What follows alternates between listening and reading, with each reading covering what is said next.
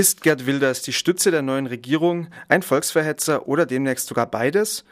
Heute hat das zuständige Amsterdamer Bericht einen Befangenheitsantrag des Islamgegners und Rechtspopulisten abgewiesen. Der Prozess gegen Wilders wegen seinen umstrittenen Äußerungen gegen den Islam geht also weiter, während gleichzeitig die letzten Hürden für eine Duldung einer Minderheitsregierung durch Wilders Partei VVD genommen werden. Wir haben uns mit unserem Korrespondenten Tobias Müller in Amsterdam über den Fall Wilders unterhalten. Als erstes geht er darauf ein, wie das Strafverfahren gegen Wilders zustande gekommen ist.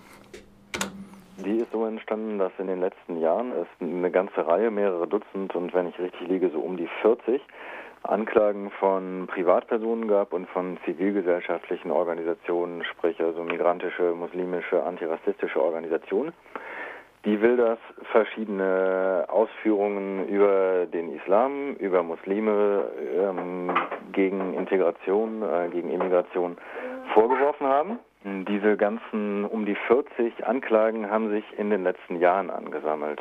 Und 2008 hat die Staatsanwaltschaft gesagt, dass es keinen Grund gäbe, will das strafrechtlich zu verfolgen weil er zum Beispiel diese Aussagen getätigt hätte im, in der Ausübung seines, seines Mandats als Volksvertreter. Was natürlich auf verschiedene Spitzfindigkeiten ankommt, das wie das zu beurteilen ist. Er hat manche Sachen im Parlament gesagt, er hat viele Sachen aber auch zum Beispiel in Kommentaren, in äh, Kolumnen geschrieben. Äh, er hat das auch publizistischer Form mehr als parlamentarisch äh, zum Ausdruck gebracht und unter anderem in seinem Anti-Islam-Film, der Fitna heißt, von 2008. Nun, dann ist diese Entscheidung aber auf Einspruch hin von einigen der Kläger zurückgenommen worden, beziehungsweise durch das Gericht in Amsterdam überstimmt worden oder man hat angeordnet, dass die Staatsanwaltschaft ihn doch zu verfolgen hat. Das ist die Geschichte, die ihm vorausgegangen ist, was den Prozess auch sehr umstritten macht in den Niederlanden und im Übrigen nicht nur bei Befürwortern von Wilders, sondern es sind auch viele politische Gegner, die denken, es ist seltsam, dass er sich dafür vor Gericht verantworten muss. Es wurden jetzt auch Stimmen laut, dass da eine Doppelstrategie gefahren wird. Auf der einen Seite gibt es jetzt die Regierung, die irgendwie im Ansatz will, dass an der Regierung beteiligt. Auf der anderen Seite gibt es jetzt äh, diese Anklagen. Gibt es da Überschneidungen oder ist das jetzt einfach vom Zeitpunkt her sehr unglücklich, dass das beides gleichzeitig stattfindet? Vom Zeitpunkt her, würde ich sagen, ziemlich zufällig, dass das äh, beides so stattfindet. Es gibt natürlich in Niederlanden immer mehr Leute, die denken, es ist, es ist überhaupt nicht mehr Zufall und das ist alles, äh, der Prozess gegen ihn ist eine Verschwörung und es alles trifft so zusammen.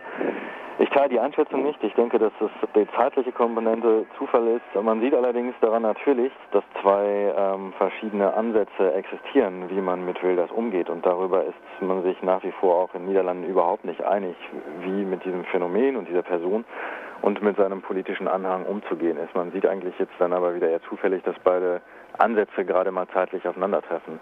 Welches allerdings der zumindest mittelfristig derjenige ist, der jetzt die Nase vorne hat, ist klar, denn die Einbindung ist ja jetzt erstmal beschlossene Sache durch ähm, die Tolerierung ähm, der Minderheitsregierung durch Gerd Wilders. Wobei man immer sagt, Gerd Wilders ist nicht tolerant. Er ist doch tolerant, denn er toleriert das Minderheitskabinett. Äh, welche Chancen verbindest du damit? Sollte er tatsächlich verurteilt werden? Nun, wenn Wilders verurteilt wird, dann könnte er eine Freiheitsstrafe von einem Jahr bekommen und die kann äh, nach den letzten Auskünften, die ich gelesen habe, ähm, was die Auskunft seines Anwalts ist, nochmal um ein Drittel verlängert werden, ähm, wenn dort weitere Fakten oder besonders schwerwiegende Fakten bewiesen werden können. Sprich also, man äh, hätte ihn für 16 Monate im Gefängnis irgendwo, es können auch noch ein paar tausend Euro draufkommen. Ich denke, dass ein derartiger Ausgang eigentlich zu nichts führt, denn es wird die Debatte, die im Laufen ist und die nicht allein durch Wilders am Laufen ist, die durch ihn sehr zugespitzt wird, aber die auch ohne ihn existieren würde, es wird diese Debatte ähm, keinesfalls wegnehmen, abbrechen, auflösen. So, es, äh, ich denke persönlich eher, dass es zu einer weiteren Zuspitzung führt und zu einer weiteren Selbstinszenierung von Wilders als Märtyrer der Meinungsfreiheit. Ich möchte ihm nicht unterstellen, dass er das toll findet, vor Gericht zu stehen, aber er wäre nach jeglichem Verständnis bescheuert, wenn er diese Steilvorlage nicht ausnutzen würde. Für wie wahrscheinlich hältst du es, dass er tatsächlich verurteilt wird? Man muss sagen, dass es jetzt sämtliche Einsprüche, die Wilders gegen diesen Prozess hatte, sämtliche Einwände, und es sind äh, ein paar gewesen, heute auch wieder, dass da ein Antrag abgelehnt wurde, womit eigentlich zu rechnen war, denn solche Befangenheitsanträge werden meistens abgelehnt. Allerdings gibt es natürlich eine kleine Tendenz, dass das Gericht bis jetzt eine, äh, wiederholt bei solchen Ansprüchen gegen Wilders entschieden hat. Das ist auch nicht ungewöhnlich, ähm, aber wirft trotzdem die Frage aus, deutet das auf eine Verurteilung hin? Das kann zurzeit tatsächlich niemand sagen. So. Allerdings werden wir da auch in ein paar Wochen schon mehr wissen, denn es ist kein ewig langes Verfahren, sondern es soll im Oktober noch abgewickelt werden. Und danach sieht es jetzt sehr aus mit der äh, Ablehnung des Befangenheitsantrags. Aber eine große Wirkung auf die niederländische Politik ist ja wohl auf jeden Fall zu vermuten. Wie würde das denn funktionieren, wenn Wilders tatsächlich gleichzeitig im Gefängnis säße und im Parlament vertreten sein müsste? Das Letzte, was ich dazu gelesen habe, war, dass er trotzdem seine politischen Funktionen weiter wahrnehmen konnte. Ich weiß nicht, wie das im Detail aussieht und man hat dann noch nicht darüber großartig nachgedacht, wie das äh, tatsächlich läuft in den Niederlanden. Also ist, äh, im Moment beschäftigt man sich eigentlich eher mit dieser Regierung auf die Beine zu bekommen, was genau heute auch vermutlich abgenickt wird durch die christdemokratische Fraktion. Aber wie das konkret aussieht, äh, weiß niemand hier eigentlich.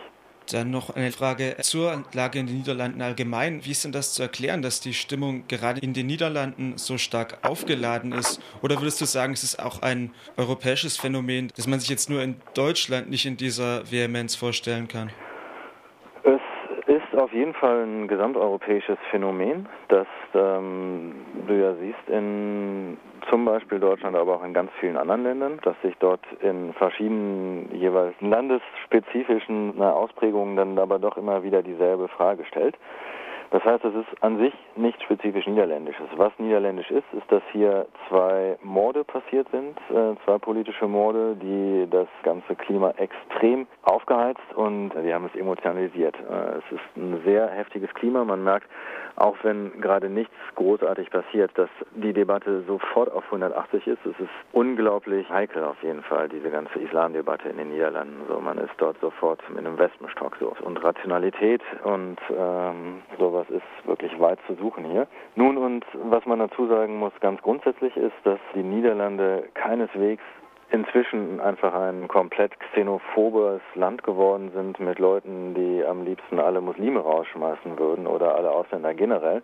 Das ist keinesfalls so, genauso wenig wie die Niederlande vorher nur ein einziges ultraliberales und ganz tolerantes Land waren. Das ist ein Fehler, den man von außen gerne macht, in der Beurteilung und zumal aus Deutschland gerne macht, mit der bekannten Projektion so als Gegenbeispiel zum rassistischen oder konservativen reaktionären Deutschland, dass man sich hier so ein Pippi Langstrumpf Niederlande-Bild äh, projiziert hat.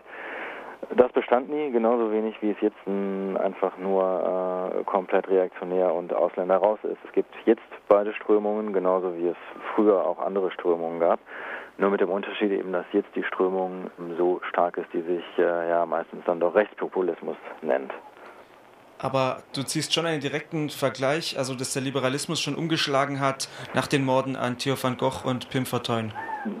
Speziell der, was die Integrationspolitik betrifft, die Ausländerpolitik auf jeden Fall. Es gab allerdings auch Vorströmungen und äh, gerade Wilders ist jemand, der sich vorher schon in diese Richtung äh, geäußert hatte. Weitere Vorläufer gab es in den 90ern schon mit äh, Fritz Bolkestein, der nachher EU-Kommissar wurde. Das ist auf jeden Fall aber erst äh, durch die besagten beiden Morde so umgeschlagen. Anzeichen dafür, dass sich eine ganz grundsätzlich gesehen gesellschaftlich ziemlich liberale Strömung dass die sich abschwächt dass eine konservative Gegenbewegung im Anzug ist, die gibt es allerdings auch schon länger.